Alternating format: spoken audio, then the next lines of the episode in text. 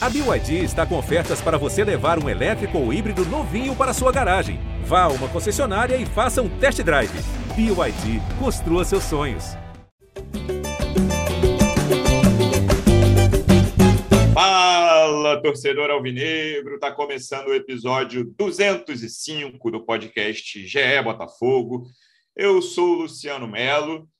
Depois de um empate frustrante, mais um contra o Atlético Goianiense, principalmente quando eram 11 contra 11, o Botafogo jogou muito mal, depois melhorou com um a menos, por incrível que pareça, mas coletivamente mais uma atuação aquém do esperado. E aí eu não estou nem falando que o Botafogo tem que entregar muito mais do que entregou, mas certamente tem que entregar mais ainda com todos os desfalques e com todas as ressalvas.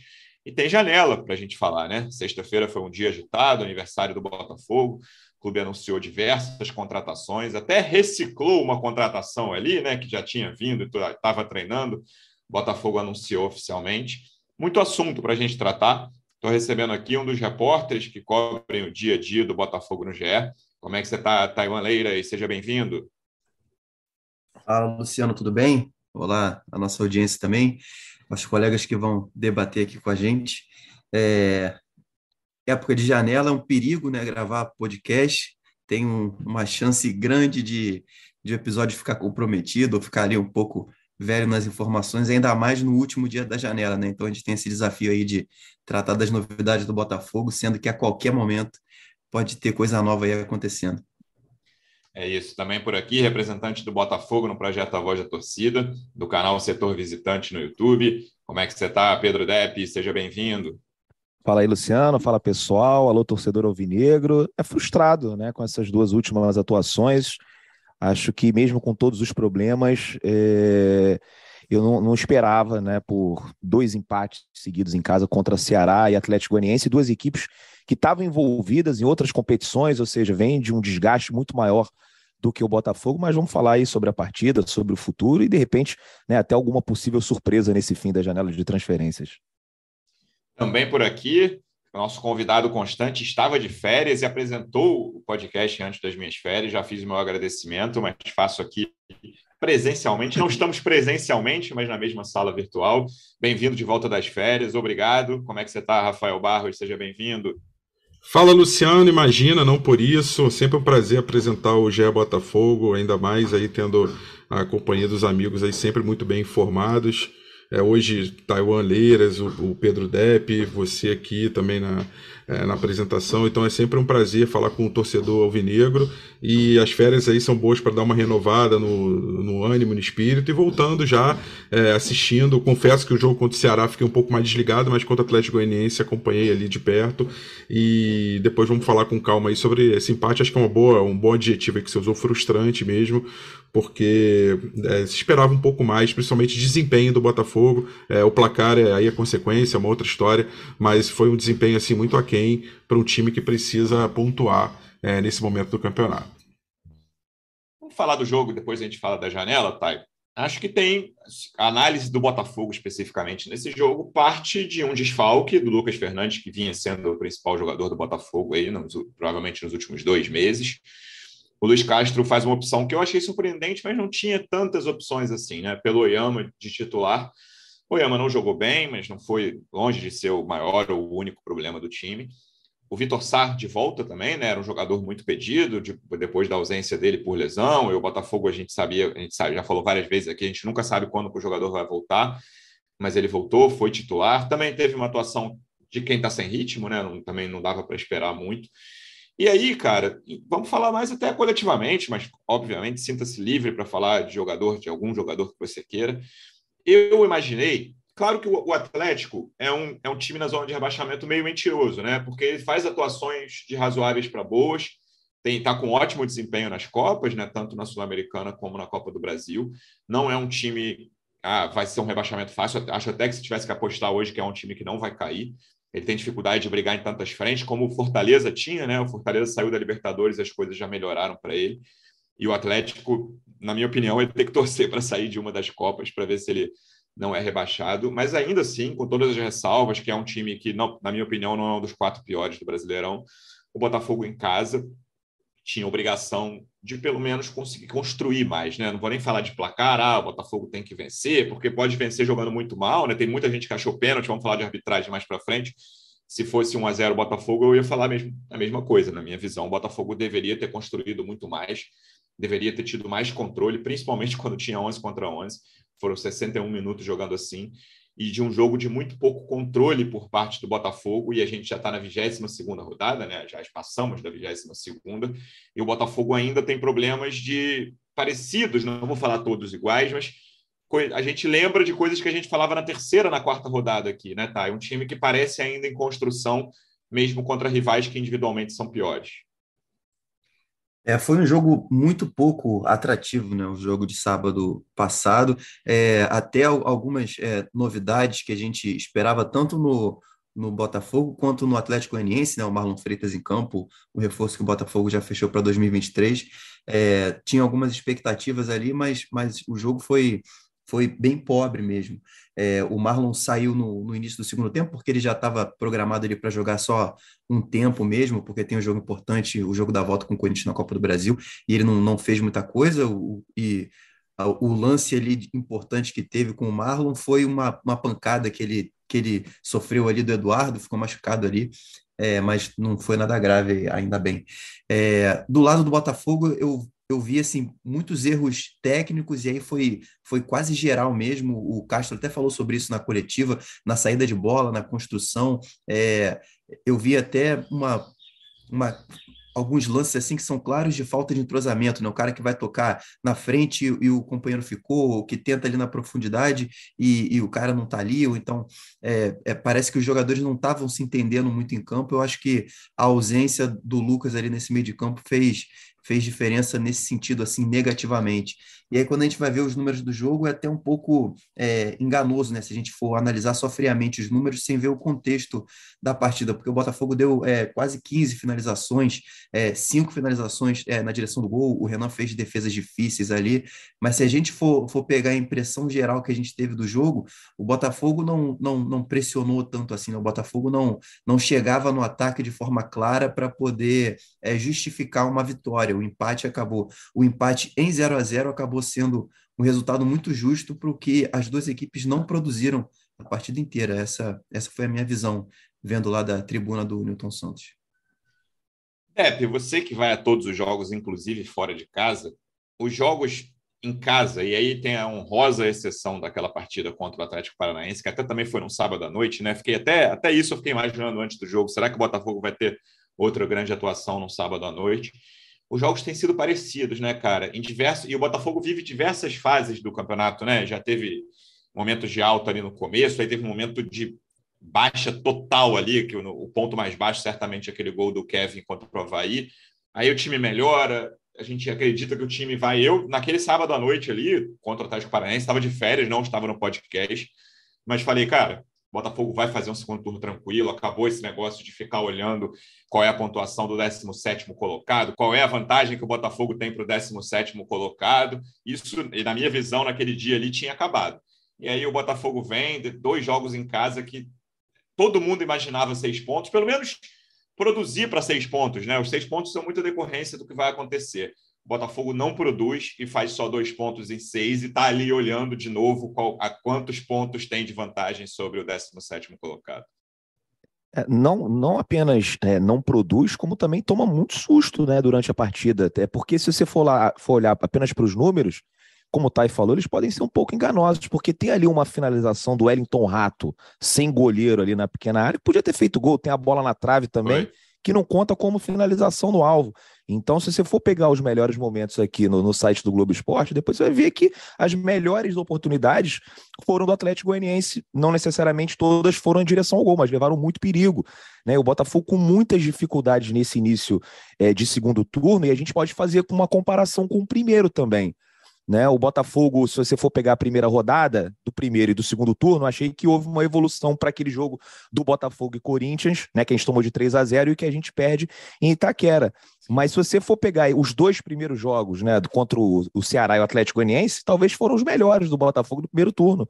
Né? O Botafogo foi muito bem jogando no Castelão e fez uma boa partida no Antônio Ascioli, né? É, que infelizmente acabamos empatando por conta daquela infelicidade do Diego Loureiro. E nesses dois jogos o Botafogo foi muito mal, parece que, que estagnou, né? A gente não vê muita evolução. E o Botafogo está com tempo para treinar. Né? A gente sabe, a gente entende todas as dificuldades, os desfalques, né? os jogadores chegando agora. Né? A gente ainda vai ter esse problema por mais rodadas, mas eu acho que dava para jogar mais. Acho que com as peças que a gente tem, não era para a gente estar tá passando, é, esse, vivendo esse momento delicado no Campeonato Brasileiro, que a gente olha aí o Havaí, que é o primeiro time na zona de rebaixamento, a três pontos da gente. Então a gente vai ter que jogar agora esse jogo contra o Juventude, obrigatoriamente pensando nos três pontos. Qualquer resultado né, diferente de uma vitória vai ser muito ruim pensando no Campeonato Brasileiro, até porque depois a gente tem um clássico contra o Flamengo também, que apesar do jogo ser no estádio Newton Santos, promete ser uma partida muito difícil. Né? O time do Flamengo está numa excelente fase. Então, se a gente empata ou perde para o Juventude, depois tem um clássico que não vai bem, se bobear, a gente pode até estar tá numa zona de rebaixamento. Daqui a pouco, Luciano, o Fortaleza vai passar o Botafogo. Né? Assim, o, o time do Fortaleza individualmente é, tempão, é, né? Na lanterna, um tempão, todo mundo dando com rebaixamento, daqui a pouco, como rebaixado, daqui a pouco passa o Botafogo. O time do Botafogo é tão ruim assim, rebaix... É, tecnicamente, para estar tá vivendo uma situação dessa. É, eu não sou fora ninguém, acho que enfim, é, a gente, é, realmente temos problemas, ainda vamos continuar tendo. Até o próprio Castro falou na coletiva, né? Ainda tem esse período para integrar os jogadores que estão sendo contratados. Né? Quais são as condições físicas do Gabriel Pires? Há quanto tempo o Gabriel Pires não joga? Porque o Gabriel Pires poderia ser uma solução. A gente já viu que quando um dos dois, o Eduardo ou o Lucas Fernandes, não podem jogar, né, o poder de criação do Botafogo diminui muito. O Lucas Fernandes ainda por estar tá há mais tempo integrado, por, né, é, enfim, estar tá aqui no Botafogo é, já um bom período, faz mais falta ainda. Então, ó, o Gabriel Pires podia ser uma solução? Pode, mas de repente, se ele entrasse, poderia jogar até pior do que o Oyama, que pelo menos já está aí treinando desde o. Desde ah, abril. Lembrar do né? início né? do Lucas Fernandes, né, Depp? Ele demorou um é. mês, dois meses aí para emplacar. Demorou. Um mês, dois meses, acabou o campeonato praticamente. Pois é. E aí, por isso que a gente criticou tanto aqui, que eu achei que no final das contas, depois a gente vai falar disso com certeza, nem achei a janela tão ruim. O problema para mim foi é, a questão mesmo da demora, em você conseguir trazer alguns jogadores e novelas muito arrastadas. Então, assim, quais são as condições físicas do Tiquinho? Ele já vai poder jogar no domingo? Pode jogar o quê? 70 minutos, 80 minutos, o jogo inteiro? Mas é, e aí, como é que funciona também essa parte aí, né, do entrosamento? Então, são coisas que vão demorar e a gente vai continuar aqui é, falando sobre isso, né, colocando esse asterisco, mas o trabalho do, do Castro tem estado abaixo, né? Acho que hoje, com a presença do Rafa aí, vai, vai rolar uma corneta forte e vai ser uma corneta bem merecida, Luciano. Ah, já fez até o spoiler, que é a introdução, quase vou passar a palavra direto. Rafa, queria que você avaliasse esse jogo, é, principalmente coletivamente, mas também em geral, né, cara? A gente falou muito o que a gente ia esperar para avaliar o trabalho. Eu também não acredito que seja o momento de trocar treinador, é, e, mas queria que você te ouvisse, assim, de, do que você vê, do que você acha que existe de potencial nesse elenco atual antes da janela e com todas as ressalvas de várias lesões, de, né, teve casos de passar jogador passando vários jogadores no plural passando mal, precisando até serem hospitalizados. O Botafogo teve muitos problemas, mas o Botafogo, se você pensar a terceira rodada e a vigésima segunda, evoluiu, sim, evoluiu. Não dá para dizer que é o mesmo Botafogo, mas eu acreditei, aí eu estou falando a minha visão que essa, esse crescimento, essa evolução seria muito maior, ainda que a gente tenha que pensar sempre nas ressalvas que teve, principalmente de desfalques e da demora da janela, que aí é culpa do Botafogo, mas não é culpa do treinador. Eu acreditei que a evolução seria bem maior do que a gente vê até agora, dia 15 de agosto, o último dia da janela. É, eu não vou analisar jogador por jogador, mas eu vou me permitir analisar um pouco individualmente as posições, que eu acho que aí a gente vai ter um caminho legal para entender o que, que o Botafogo evoluiu ou não, né? Ah, eu vou pular gol, que gol é uma questão que a gente vai, né, vai falar mais tarde, acredito. Tem a questão do, do reserva do Gatito, mas a gente está ali é, numa posição relativamente bem servida, né? Não é, um, não é o caso de um Diego Loureiro que falhou tanto ali, ou, ou, ou o Borges, enfim. Mas a gente tem um problema na lateral direita hoje bem claro, o Sarava não se firmou, o Daniel Borges ali é claramente um, um, uma solução temporária, né? Como era o Chá em dado momento do início do campeonato, como hoje a gente percebe que é o Oyama também. Uh, então, quando a gente começa a ter que usar esses jogadores, a gente percebe como que existe uma carência. É, na zaga, você vê que se tem o Cuesta com uma condição técnica melhor, você ainda não tem um companheiro à altura para ele. Uh, na lateral esquerda, acho que com o Marçal o problema está relativamente bem resolvido. E no meio de campo, a gente tem aí uma questão crônica do camisa 10, que o Lucas Fernandes resolveu é, depois de uma sequência de jogos, mas a gente não pode depender só de um jogador. Fica claro que o Eduardo sozinho não dá conta de suprir isso. O Eduardo é um jogador que vai ajudar na composição com o Lucas Fernandes e até uma grande ajuda, mas sozinho fica difícil, pelo menos hoje a gente exigir dele. E principalmente a questão do camisa 9, né? O Tiquinho está chegando em um bom momento em que a gente percebe que mesmo com a renovação, mesmo com, com o contrato feito com o Erisson, é, a, gente precisa de elevar um pouquinho esse sarrafo do camisa 9. O Matheus ainda não está pronto para ser esse camisa 9 que o Botafogo precisa. Ele tem que sendo lançado esporadicamente. E no meio desse caldeirão todo, dessas posições todas, e aí falando das pontas, o Vitor Sá ficou muito tempo fora, voltou sem ritmo. O Botafogo ainda não tem um jogador de beirada. Agora o Jefinho apareceu, mas o Jefinho a gente percebe que ele é um jogador que ainda precisa evoluir na questão do entendimento macro do jogo, de jogar sem a bola, de entender qual é a melhor opção de passe, quando muitas vezes ele abaixa a cabeça e quer, e quer dar o drible, que ele é muito bom, ele é muito liso, ele é um, ele é um moleque muito rápido e, e de drible muito fácil. Então, assim, é, fica tudo muito na conta do Jefinho, né? Então o Botafogo tem essas deficiências, essas lacunas, e acho que são muitas lacunas para um time que já jogou é, aí 22, 23 rodadas, quase que é, mais de um turno, né? É muita coisa, é, e que pese os problemas de DM, é, que pese as questões aí de, de janela, de demora, e aí o, o Luiz Castro não tem culpa disso, são questões do departamento de futebol, são questões gerenciais maiores, mas eu acredito que sim, alguma coisa tem que ser colocada na conta dele. A gente falou do Luiz Oyama jogar um pouco mais adiantado, por exemplo, é um esquema que me surpreendeu. Ele tem jogado ultimamente nesse 4-1-4-1, ele deixa o Tietchan ali como aquele volante fixo que tem funcionado até bem, mas aí já jogou com o Oyama mais avançado. O Oyama não criou por dentro como se esperava, é, tampouco o, o Eduardo. Então, assim, é, a, a, eu acho que a entrada do Vitor Sá direto ali para sair jogando também foi um equívoco, mas aí a gente está falando de questões pontuais de um jogo de outro. Eu acho que a cobrança sobre o Luiz Castro tem que ser uma cobrança macro, uma cobrança maior, uma cobrança de quem tem uma semana para trabalhar com um elenco. Agosto é um mês mais alongado para o Botafogo, a gente falou disso. Ele vai ter tempo de. Ele não vai ter jogo no meio de semana em agosto, ele não está disputando Copa nenhuma, né? Então ele vai ter quatro jogos no mês, no mês que tudo bem é de janela, tem jogador chegando. Então, assim, é, a gente esperava mais do, do trabalho do Luiz Castro como um todo para esse momento do campeonato. O Botafogo está apenas três pontos da zona do rebaixamento. Ele já não é um time que tem tão poucos empates. Ele empatou duas partidas, foi a cinco empates, então ele já está na média dos outros times. E ele tem um saldo de gol ali bem razoável para ruim. Então, assim, ele vai ter dificuldade se ele empatar em ponto com outros. Então é um momento de atenção, um momento de atenção, né? um momento de, de, de, de crucificar ninguém, de jogar é, pedra em ninguém, de, de, de, de, de, é, terra arrasada, não é isso. Mas é o momento de ligar a sirene ali, dar atenção, sinal sinalzinho amarelo tá ligado. E o Luiz Castro precisa, acho que, é, coletivamente entregar um trabalho melhor, fazer o time jogar mais bola do que vem jogando. O Rafa falou das pontas, ou, tá, eu me lembrei de uma coisa que a gente falou, se eu não me engano, no último episódio, mas certamente a gente já falou aqui em algum episódio, que é a questão de os principais jogadores de lado do Botafogo preferirem jogar pela esquerda, né? Ele citou o Vitor Sá, o Luiz Henrique e o Jefinho, Uhum. E ele citou que eu digo na coletiva depois do jogo Luiz Castro, e assim, claramente ele fala: ó, alguém vai ter que jogar na direita, né? Não tem jeito, porque o Sauer, que foi contratado para isso, ninguém sabe né, onde está o Sauer.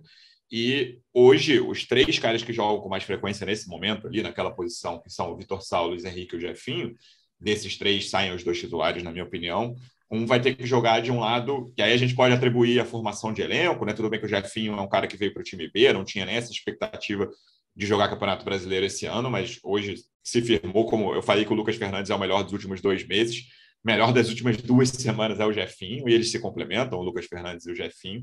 E Luciano, posso, posso só dar um complemento aqui? E o Lucas Piazon ah. não aconteceu, cara. Esse jogador, pelo preço que ele foi contratado, pela expectativa que foi gerada, né? Ele como veio, a forma como veio, ele era para ser esse jogador e hoje também não entrega nem no nível que a gente possa falar, poxa, é, ele tá ali para completar, para ajudar, ele não tá entregando performance, desempenho como a gente esperava, né?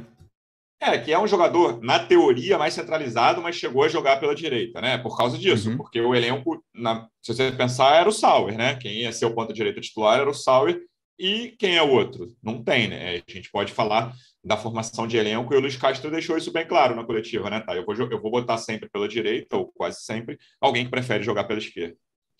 É, pois é, enquanto o Sauer não, não voltar aí a estar plenamente em forma, ou enquanto o Piazon também não engrena, né, são as duas opções.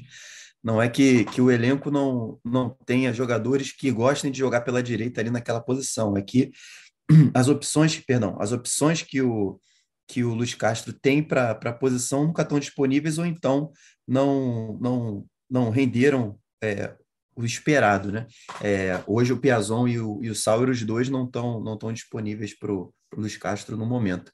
É, o, o Rafa também falou sobre o Oyama, e eu acho que a, a, atuação discreta do Oyama na posição que ele jogou era até esperada, assim, não me surpreendeu. Eu acho que isso diz mais até sobre quem ficou fora do que sobre quem jogou, né? O Patrick é um jogador que, que tem muito mais essa característica, né, em tese, e ele nem entrou num jogo, num jogo em que o, o Botafogo estava com claro problema de, de criação e de construção de jogadas, então é, a, por enquanto, o reforço mais caro que, que o Textor trouxe para esse Botafogo, o Botafogo pós-SAF contratou, é, ficou fora de uma partida que o time não, não criou é, praticamente nada assim com clareza, que tinha um problema no meio, no meio de campo assim grave e notório com, com a saída do, do Lucas Fernandes por suspensão, e o Patrick nem entrar no jogo entrou. E sobre o ataque, de fato, é isso. O, eu fiquei com a impressão de que o Botafogo não, não tinha muito, é, muitas alternativas, muito repertório ali ofensivo. O Luiz Castro tentou mudar é, na formação, tentou inverter os pontos para ver se achava um caminho diferente,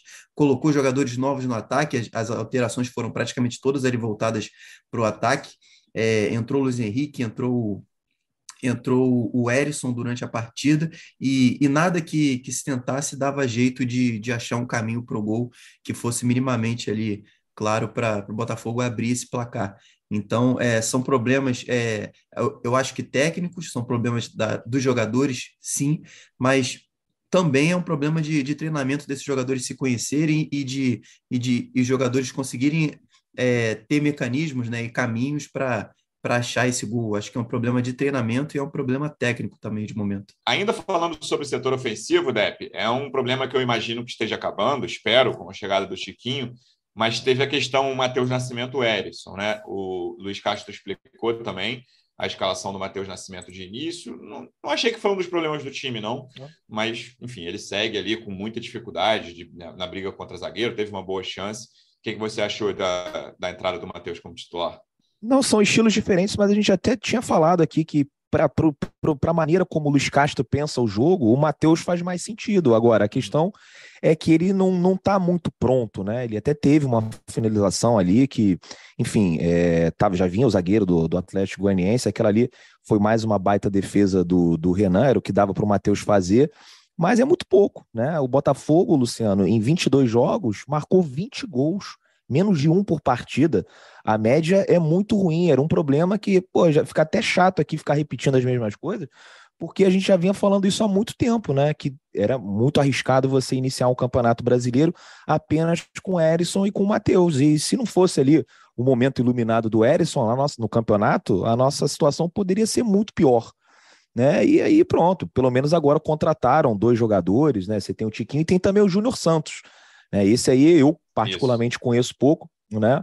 Mas o Tiquinho, acho que foi realmente uma excelente contratação por parte do Botafogo, né? Já vem jogando, o que dá mais né, é, esperança aí de que ele consiga né, se integrar rapidamente ao plantel e ver se consegue resolver esse problema de marcar gols. Né? O Botafogo tem feito pouquíssimos gols, pouquíssimos gols nesse campeonato e sempre sofre. Dessa vez a gente conseguiu é, sair do jogo sem levar gol, mas é, é, é muito ruim esse desempenho no setor ofensivo Odep, do Botafogo. Odep, só, um... Perdão, só para te complementar, o Botafogo tem a quarta pior ataque do campeonato, tá? Com 20 gols, ele só supera o Juventude, que tem 16, o Cuiabá, que tem 15, que é o pior, né? O Juventude, que tem 16, o América Mineiro, que tem 18, empata com Fortaleza, que tem os mesmos 20 gols marcados que ele.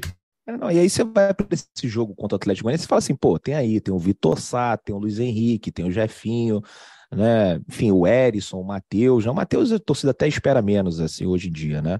Acho que tá bem claro que ele não tá pronto. Mas você fala assim, pô, a gente vai conseguir fazer gol. Tem jogadores aí individualmente que são melhores do que os caras do, do Atlético Goianiense, né? O Atlético Goianiense, quem que era no ataque? Ele, você tem o Elton Rato, né? Você Luiz tem Fernando. Diego Churim, Luiz Fernando, que saiu daqui, pô, ninguém aguentava mais nem olhar o cara pintado, né? E o Jorginho, pô, os do Botafogo são melhores, né? E a gente não consegue ameaçar praticamente o, o time do Atlético Goianiense, são poucas oportunidades, é, criando muito pouco, né? Pelo menos esse problema acho que está resolvido aí, foi realmente essa questão do segundo, do terceiro cartão do Lucas Fernandes que prejudicou muito, mas está faltando ali o camisa 9, espero que o Tiquinho faça muitos gols, como fez em Portugal, como fez na Grécia. Acho que tem muito aí a acrescentar e vamos ver. De repente, o Júnior Santos também pode ser uma, uma boa opção, porque a gente também falava aqui que era necessário contratar dois, né? Isso. Pelo menos nessa janela eles trouxeram, trouxeram tanto o Tiquinho quanto o Júnior. Agora, o que, que ele vai, como que ele vai render aí, aí realmente fica para cima dos próximos capítulos. É, e é interessante é, esse comando de ataque aí, é, um, é uma posição em que a expectativa é que tenha uma estreia mais rápida, né? Porque, como o Depp falou, o, o Tiquinho já fez uma pré-temporada no, no, futebol europeu, na Grécia, já começou a jogar, ele fez quatro partidas por, por torneios é, europeus, né? O UEFA Champions League, a Liga dos Campeões e depois a Liga Europa. É, então é um cara que já vinha em atividade, ele, ele teve uma lesão muito leve, né? Nem sei se configura uma lesão, mas teve um desgaste ali é, muscular. É, a gente não sabe ainda qual é, é a gravidade, né? Mas espera-se que ele, que ele possa treinar rapidinho, já era um cara em atividade. E o Júnior Santos também, ele estava jogando na, na, temporada do Japão, que é, é um calendário é, que segue a mesma lógica do nosso, então ele já tem mais de 30 partidas na temporada, já fez oito gols por lá. Então é um cara que está em plena atividade, né? Perdeu pouquíssimos dias de, de trabalho nessa nessa mudança e nessa vinda para o Brasil. Já chega, chegou ontem, chegou no domingo no, no Rio de Janeiro. Hoje passa por exames para assinar e já começa os trabalhos. Então, no ataque são, são duas estreias que a gente é, espera que, que sejam mais rápidas. Né? No meio de campo, o, os, os, os caras que chegaram estão estão numa fase anterior, porque é, o Danilo é, ainda não, não, jogou nessa temporada na, na Europa, estava numa pré-temporada ali meio conturbada com o Nice. No ano passado, na temporada passada, ele fez um jogo só lá na França. É, o Gabriel também terminou a temporada dele no, no Oriente Médio em abril, se eu não me engano, e o, e o Jacob uhum. Montes em, em maio lá na Bélgica. Então, são caras que precisam ganhar um ritmo maior do que os outros que já estavam ali num nível de competição diferente. Antes de passar para a janela, mas só até... pelo que o Tai está falando, o Luciano, de repente até o Júnior Santos pinta antes no time do que o, o Tiquinho, né?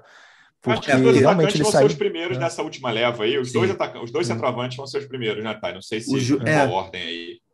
O Júnior, que a gente saiba, não tem problema nenhum físico, assim, então é uma questão mesmo de se adaptar ali, de começar os treinos e, e a comissão entender que ele, que ele já está pronto ali para funcionar dentro do time, assim, que a gente saiba não tem nenhuma questão nesse sentido, e é um cara que já está num, num, assim, no, num momento da temporada que é parecido com aqui do Brasil. Então, ele uhum. deve estar no nível físico. É claro que a comissão vai ter que avaliar isso, né? Mas a gente é, é, calcula que ele deve estar no nível físico parecido com os jogadores de agora do elenco do Botafogo. O Tiquinho ele está no início de, de, temporada, né? Como se ele tivesse é, começando ali em, em, janeiro, fevereiro, se ele estivesse aqui no Brasil, porque ele está na lógica lá do calendário europeu e tem esse probleminha é, muscular aí que que precisa ser avaliado se, se pode tirar ele um tempinho ou não. Mas a expectativa é que os atacantes estreiem primeiro mesmo e que os meias e os volantes eles demorem um pouquinho mais para ganhar esse ritmo. Fazendo essa transição para a janela, Rafa, mas ainda falando do jogo, porque é um jogador que faz parte da janela, queria saber o que, é que você achou da estreia do Adrielson, que entrou ali depois da expulsão do Felipe Sampaio. Achei correta, sem grandes brilhos, mas é um jogador que não vai me surpreender se virar titular do Botafogo em breve. É, o Adriel se entrou numa, numa furada ali, numa fogueira, né? Num momento difícil em que ele precisava manter, o Botafogo precisava manter a intensidade, é, a pegada de um time que quer ganhar jogando em casa, e mesmo com jogador a menos, é, entrando frio no meio de um jogo ali difícil. Uh, para a defesa. A gente lembrou que as chances mais contundentes da partida foram criadas pelo Atlético Goianiense, tanto no primeiro quanto no segundo tempo, mais até no primeiro, né? E o Botafogo cresce a partir do momento que perde o Felipe Sampaio, curiosamente, não porque o Adrielson tivesse entrado maravilhosamente bem, mas por uma postura coletiva. Agora, o que me chamou a atenção do Adrielson, é, e é uma coisinha boba, talvez de um jogo, enfim, é que ele não saiu jogando tanto pelo chão, aquela, aquela saída mais clássica. Ele usou muito a transição direta, né? Que é o chutão mesmo para frente, umas duas duas ou três jogadas ali que eu senti que ele poderia ter saído jogando tocando. Ele preferiu fazer a ligação direta. Também acho que pelo momento ali do jogo que pedia, mas eu quero ter, quero ver o Adrielson mais tempo em campo é, para sentir é, como que a gente pode utilizá-lo é, como opção. Assim, hoje, hoje o lado bom é que você olha para o elenco do Botafogo e você vê muitos jogadores de zaga. Em algum momento do, do, do, campeonato, você já não tinha praticamente opção, né? Machucava, você tinha que recorrer ao time B, ou, ou é, enfim, agora não. Agora você tem ali o, o Carlos se recuperando da contusão, você tem o Canu, você tem o Benzenga, você tem o Adrielso, então assim, você tem ali basicamente é, duas, três opções é, por por posição de zaga, né? A zaga central e a quarta zaga. Mas o Adrielson eu quero ver um pouco mais para entender. É... enfim, eu acho que foi uma partida correta, não, não comprometeu, mas me chamou a atenção essa saída de bola de ligação direta que ele fez ali por duas vezes. Então vamos lá, vamos fazer o balanço. Sempre lembrando que o Tai diz: pode acontecer qualquer coisa. A gente está gravando às 11h55 da manhã desse dia 15, último dia de janela. Se alguém for contratado depois disso, não entrará nesse balanço da janela mas vamos falar do que a gente sabe até agora, do que o Botafogo já anunciou. Uma, o Júnior Santos nem foi anunciado, mas vai entrar nesse balanço aqui, porque está tudo certo. E aí, eu acho que tem muito a questão da demora que o Depp falou, Thay, porque no momento, né, hoje, último jogo, tem dois jogadores que chegaram nessa janela que já são titulares do, do time com tranquilidade, o Marçal e o Eduardo. Esses dois a gente já pode garantir são titulares e subiram o nível, né? Da posição tanto quanto da lateral esquerda quanto ali daquele segundo homem de meio de campo. Jogou de terceiro nesse último jogo sem o, o Lucas Fernandes, mas é um segundo homem de meio. E aí você tem alguns jogadores de cara, o Tiquinho, pra, na minha cabeça, é quem, quem chega para ser mais titular de todos aí, porque é um jogador que tem um histórico bom e que numa, chega numa, numa posição muito carente do Botafogo. Então, claro que a gente tem que ver se vai funcionar, se vai render, mas eu acho uma boa contratação de cara antes de, de vê-lo em campo, né? As coisas podem mudar, mas na teoria acho uma boa contratação.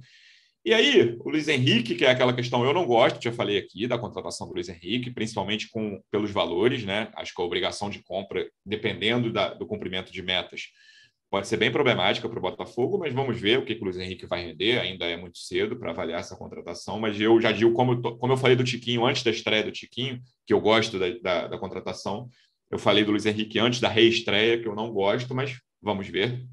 E aí a gente tem principalmente essa turma do meio agora, né? A gente tem o Adrielson um pouco, que a gente já viu, e aí eu quero muito ver o Gabriel Pires e o Danilo, mas até o Gabriel Pires, porque o Danilo a gente viu no Palmeiras ano passado, né?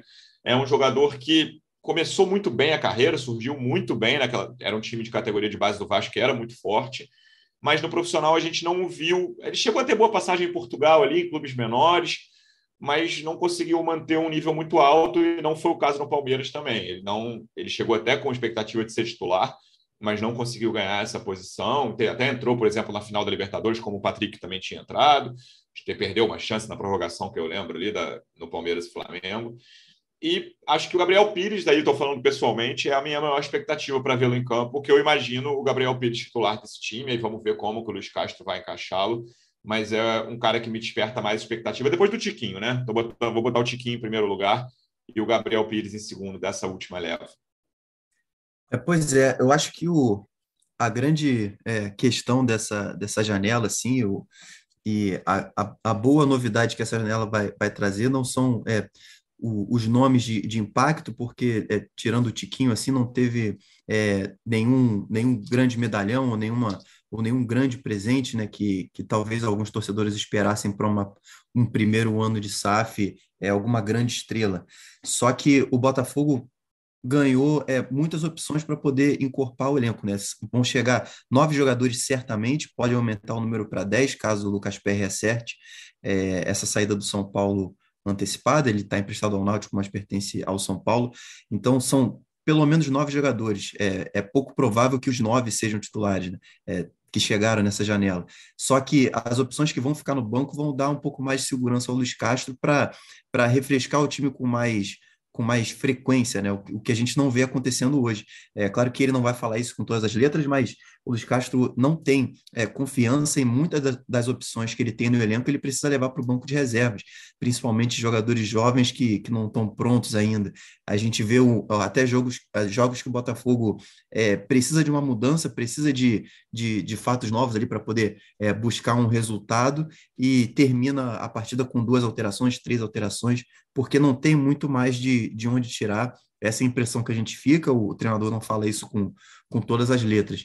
Então, acho que o que fica de, de, de resumo dessa janela do Botafogo, desse primeiro ano, foi é, um elenco que foi completamente é, reformado, né, reformulado, e que agora ganha novas opções. É, eu concordo contigo que o Tiquinho é o, é o jogador de maior expectativa, é um, é um cara que chega com, com acho que uma certeza maior de que vai de que vai conseguir é, desempenhar um, um, bom futebol, de que vai conseguir ser decisivo né, no, no curto prazo, mas tem também jogadores que, que vão poder fazer um meio de campo diferente, né, dar algumas alternativas para o Luiz Castro no meio de campo. É o caso do Danilo, que é um jogador de mais de marcação, a gente precisa ver porque ele está um tempo longo assim, é, inativo, né? O caso do Gabriel, que é um cara que, que pode é, conversar um pouco melhor com o Eduardo e com o Lucas Fernandes, que são jogadores de mais toque de bola. Então, eu acho que o Botafogo ganha alternativas no elenco para poder montar um, um, um, time, montar formações diferentes, sem depender de muitos garotos que claramente não estão prontos ainda para chamar responsabilidade numa Série A de Brasileirão. Né? E a gente tem é, é, exemplos disso no ataque, no meio de campo, na defesa, jogadores que o Botafogo precisou recorrer no momento de, de aperto e atletas que chegaram até ali numa fogueira, não conseguiram desempenhar porque estão num nível ainda abaixo, estão num nível de formação ainda, coisa que os jogadores que chegaram agora, que os reforços que estão chegando, é, já estão prontos né, para poder ajudar o Botafogo com um pouco mais de, de certeza e de, de segurança. Você já deu um spoiler ali, Depp, mas queria que você fizesse o balanço da janela, esperando essas últimas 12 horas, do que a gente sabe até agora, e quais são os jogadores que te despertam mais expectativa. Então, eu até tinha falado aqui no podcast, estava nervoso ali, falando, pensando na atuação do Botafogo. Eu falei até que não foi tão ruim, mas não, não, não, não foi assim, não. Foi boa a janela do Botafogo. Minha única questão é, foi realmente a demora. Mas a gente contratou bons jogadores e do nível que eu imaginava que o Botafogo conseguisse contratar. Né? Assim, eu sempre achei muito difícil a chegada de um grande nome, como por exemplo o Cavani aí foi ventilado e tal, falaram sem muito aí no Rames Rodrigues, imagina daqui a pouco o Rames Rodrigues acerta com a gente e, e, e me deixa aqui até sem graça, mas é, eu imaginava que a gente conseguisse trazer jogadores desse nível que, que, que chegaram, tipo Tiquinho Soares, né, o Gabriel Pires, é, que acho que é um jogador que eu tenho muita expectativa, eu vi alguns jogos do Gabriel é, quando ele estava jogando na Arábia, né, que eu estava acompanhando muito ali o, o time do Luiz Castro, o Aldo Raio, eles jogaram contra o Algarrafa também, vi mais uns outros dois jogos. Acho que é um cara que tem muito a acrescentar, joga tanto mais recuado como um pouco mais avançado também. Acho que tem tudo para casar com o Lucas Fernandes no meio-campo, ou então é, sair do banco. É, acho que o Tiquinho Soares, como você mesmo falou, é, é o cara que chega aqui com, com mais necessidade de entrar logo em campo, né? E eu acho que ele tem tudo para corresponder. Um cara que fez gols em Portugal, né? Teve, teve uma carreira bem legal lá, tanto jogando pelo Vitória de Guimarães, como também depois pelo Futebol Clube do Porto, né, com gols em Champions League, gols em clássicos. Então, assim, é um cara que tem realmente um bom histórico e chega numa idade muito boa, né? Assim, tem 31 anos, está ali no auge da carreira. A gente não está falando de um veterano aí de 36, 37 anos. A gente está falando de um cara que está bem fisicamente, um cara que ainda tem muito o que mostrar e chega aqui com fome, né, cara? É, acho que é muito importante é, nesse momento a gente trazer jogadores que queiram também se, se consolidar no futebol brasileiro, se afirmar, porque o Tiquinho, ninguém lembrava dele, né? Assim, o Tiquinho, qual foi o time que ele jogou aqui no Brasil? Nem sei. Né? Depois, é, futebol português é assim, né? De repente surge do nada um brasileiro no Porto, no esporte, a gente fala, meu Deus, de onde que veio esse cara? Né? E o Tiquinho acho que é um deles, não já não é aquele é, aquele estrangeiro de sei lá, 36 anos, que já ganhou tudo na vida, tá cheio de dinheiro. Ele só jogou em clube pequeno, cara. Nenhum clube de é. destaque. O último clube foi o Pelotas do Rio Grande do Sul, mas tem vários, 13 da Paraíba, América de Natal, mas é, não passou por clube grande. Pois é, no, no, primeira, primeira Série A. Né? Mas a gente também nem pode reclamar falando que não tem experiência porque jogou Champions, né? Claro. Tá jogando Champions aí ano após ano. É, então, assim, é, acho muito legal o perfil também que o Botafogo está trazendo. Os jogadores, Gabriel, 28 anos, né? O Marçal trazendo muita experiência aí. A gente nem lembra, a gente nem considera o Marçal dessa janela, porque o Marçal chegou bem antes, né?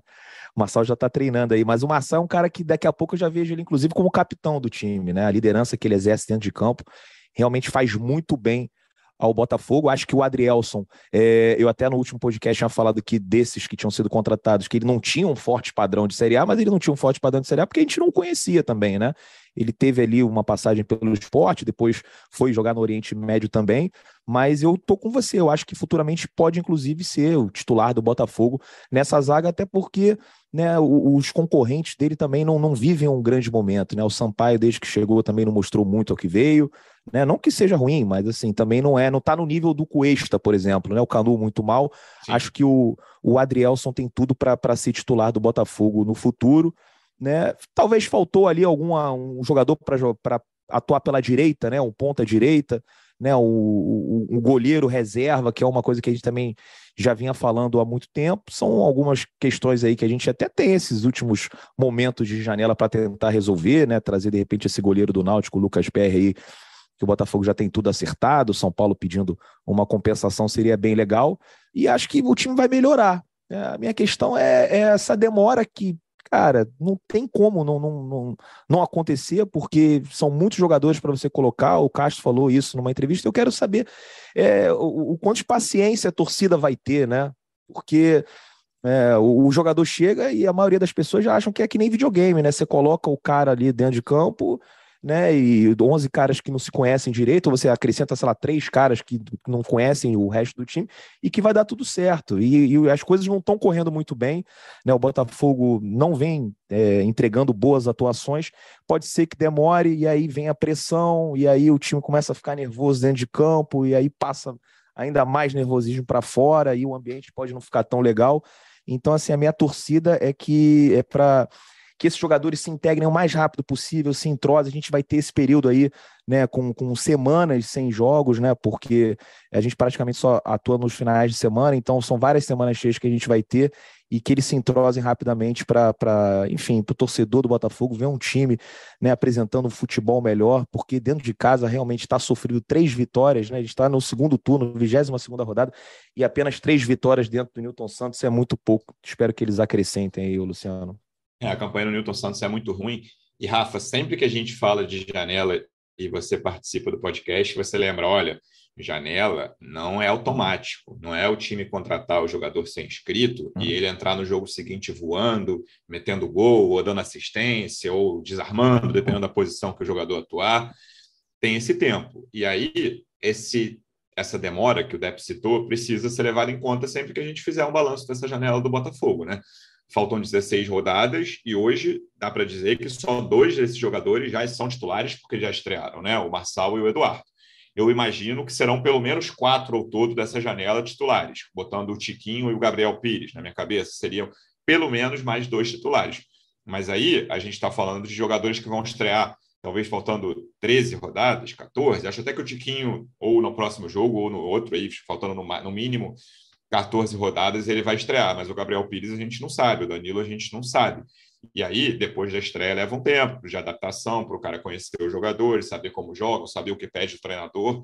Sempre tem essa ressalva, que aí parece quando a gente faz essa ressalva que é passar pano, né? Pegamos o pano aqui e já passamos para o Luiz Castro, mas não tem como. O futebol é assim, não é um jogador que vai entrar automaticamente. Podia até ser se o time estivesse voando, brigando pela liderança, vai jogar, o jogador vai se entender mas não é o caso. Existe uma pressão, existe todo um novo conhecimento de um time que, basicamente, cara, quando que o Botafogo, qual é o time titular do Botafogo hoje, né? E sempre está faltando alguém, seja por lesão, seja por contratação. O Botafogo chega faltando 16 rodadas para acabar o campeonato, a gente não sabe exatamente qual é o time titular do Botafogo.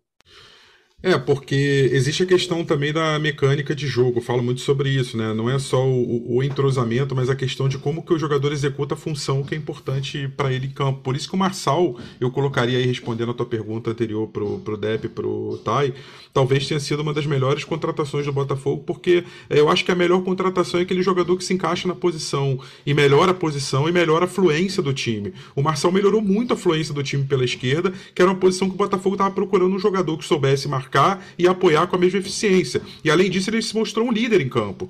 Não por acaso a gente está falando sobre a questão de até ele eventualmente vir a ser o capitão. Então ele foi um jogador que completou a posição ali. É, o Tiquinho, acredito muito sim, o Botafogo precisa de um camisa 9, mas eu lembro que a bola precisa chegar ao ataque. O Botafogo não tem apenas 20 gols na temporada é, do Brasileirão, né, no Campeonato Brasileiro, porque apenas o Erisson ou o Matheus tiveram uma pontaria ruim nos jogos em que eles atuaram, mas muitas vezes porque a bola sequer chegou neles. Então a gente tem que entender que a mecânica de jogo, a forma como a bola circula, quando o Botafogo tem essa bola nos pés, ela é tão ou mais importante do que analisar a valência do jogador. Ah, se o jogador é, ele é volante, ele é meia, se ele atua é, bem com a perna direita, esquerda, se ele dribla para cá ou para lá, o importante é como o jogador se encaixa. É, quando o Jefinho entrou é, e, e, fez esse sucesso improvável no Botafogo, em grande parte foi porque ele ocupou uma função é, que o Botafogo estava precisando e ele melhorou o time, a fluência do time, a circulação com a bola no pé. Por isso, a gente tem tanta expectativa no Gabriel Pires, é, por isso a gente tem uma expectativa no Danilo para cumprir algo que de repente o Patrick de Paula não cumpriu, é, porque eles não só vão trazer a eficiência deles próprios, do, é, técnica, né, a, a melhoria técnica do jogador, mas fazerem o time jogar com uma fluência maior, fazer o time jogar como uma orquestra, como, como um grupo e fazer a bola circular com mais qualidade. E aí tem que ter tempo, não adianta. Tem que ter tempo. Ah, o Botafogo vai ter tempo de conseguir fazer isso? Depende. Eu acho que é, é tudo é questão do seu objetivo. Quando você precisa fazer uma campanha para não cair, apenas para se manter na Série A, a tua exigência de ponto é menor. É claro que a pressão fica grande se você começa a frequentar ali perto do Z4. Mas a tua exigência de ponto é menor. Você tem que fazer ali uma média de 1,3, 1,4 em cada um. Cada campeonato muda um pouquinho, né? Tem que fazer essa conta exata. Mas a gente fala sempre de 45 pontos. Para você bater 45 pontos, o Botafogo ultrapassou é, essa média ali na virada do turno. Contra o Atlético Paranaense ele fez 23, então ele está projetando 46 ali, né? 24, né? 48. Então, assim, é, é, tranquilo. O Botafogo consegue fazer uma campanha de manutenção, sim. Eu acho que se, se, se o torcedor quiser imaginar o Botafogo, é, de repente, ah, numa Sul-Americana com certeza, numa pré-Libertadores, aí eu acho difícil, porque aí vai pesar muito essa questão do entrosamento. Mas pensando assim, ah, o Botafogo vai ter que terminar o campeonato com uma campanha honesta, fechando ali no meio da tabela sem correr risco. Assim, sinceramente, eu cornetei muito, eu critiquei muito, tenho feito, não vou passar pano para ninguém. Eu acho que com o elenco que o Botafogo tem, com as reforços, com as contratações e com essa mecânica de jogo que vai nascer ao longo do segundo turno, com um pouquinho de paciência, o Botafogo consegue chegar nesse objetivo, sim. É, cara, eu acho um objetivo bem factível. Tem toda a questão da administração de expectativas, né?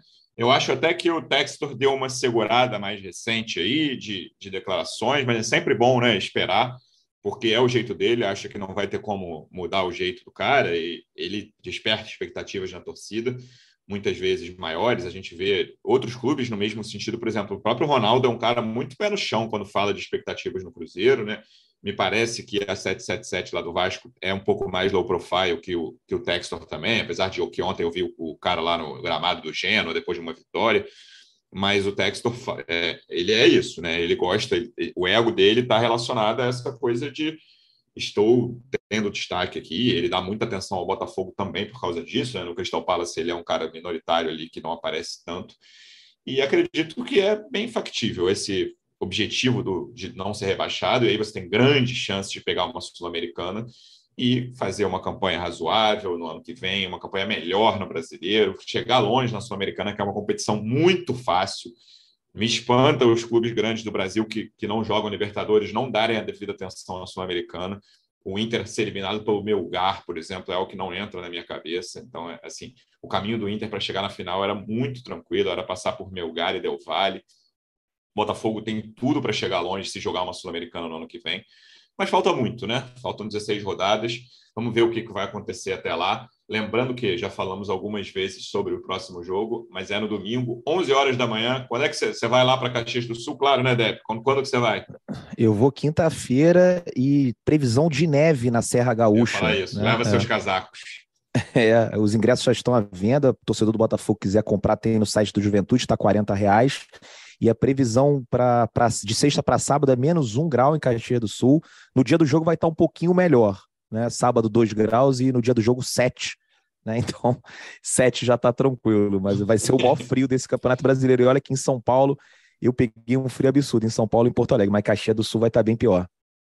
torcer para não estar tá neblina nem poça, né? Jogo domingos de manhã, de vez é. em quando, em Caxias do Sul. Não, pelo menos sem previsão de chuva. Chove até quinta-feira, acho que dá tempo aí para o gramado estar tá em boas condições para o jogo de domingo de manhã. Boa, que assim seja, que o Botafogo volte com a vitória e a gente volta na segunda-feira para falar tudo sobre esse jogo. Thay, obrigado mais uma vez pela presença e até a próxima. Valeu, Luciano, valeu, Dep, valeu, Rafa, todo mundo que acompanha a gente aqui até o final também. É, só um último recado que é, nessa segunda-feira a tendência é que o, o Lucas Perry seja aí a, a, única novidade, se chegar ao acordo, né? O, o São Paulo deve ficar com uma parte do, dos direitos econômicos dele, o Botafogo com o restante para antecipar, só que tem que correr quanto tempo, porque tem que envolver o Náutico, documento para cá, documento para lá, o dia só tem 24 horas, então talvez não saia por isso, mas a expectativa do Botafogo é que saia ainda hoje, junto com o anúncio do, do Júnior Santos. Então devem ser as últimas novidades aí do mercado alvinegro. Boa, Dep. Obrigado mais uma vez pela presença. Boa viagem. Até a próxima. Valeu, né? Espero que o Texo apresente mais uma surpresinha aí, né? Eu sei que a probabilidade é pequena, mas na última janela foi assim, né? O Botafogo foi mal contra o Corinthians, todo mundo tomou um susto, de repente começou a contratar, né? No último dia de janela. Então, essa esperança aí que venha mais alguém para jogar de repente pela direita ali, porque estamos precisando. Valeu, Luciano, valeu, Thay, Rafa, valeu, torcedor Alvinegro. Nos vemos em Caxias do Sul. Rafa, obrigado mais uma vez pela presença. Novamente bem-vindo de volta e até a próxima. Valeu, Luciano, valeu, Dep, valeu, Thay, valeu, torcedor Alvinegro, obrigado. É, eu fico com a esperança parecida com a do Dep também. É, eu acho que o Botafogo podia tentar dar um presente para a torcida, diretoria, na lateral direita. Uma posição que a gente imaginava que já estava resolvida com o Saravia. A gente viu na prática que não, tem uma, o Rafael voltando, mas acho que valia a pena, de repente, investir num nome ali, dar uma surpresa legal para encorpar esse elenco numa, numa posição que ficou tão complicada. Mas é isso, a gente se, se ouve no próximo episódio. É isso torcedor alvinegro. Obrigado mais uma vez pela audiência. Até a próxima. Um abraço. Partiu louco Abreu, bateu! Gol! É o GE Botafogo.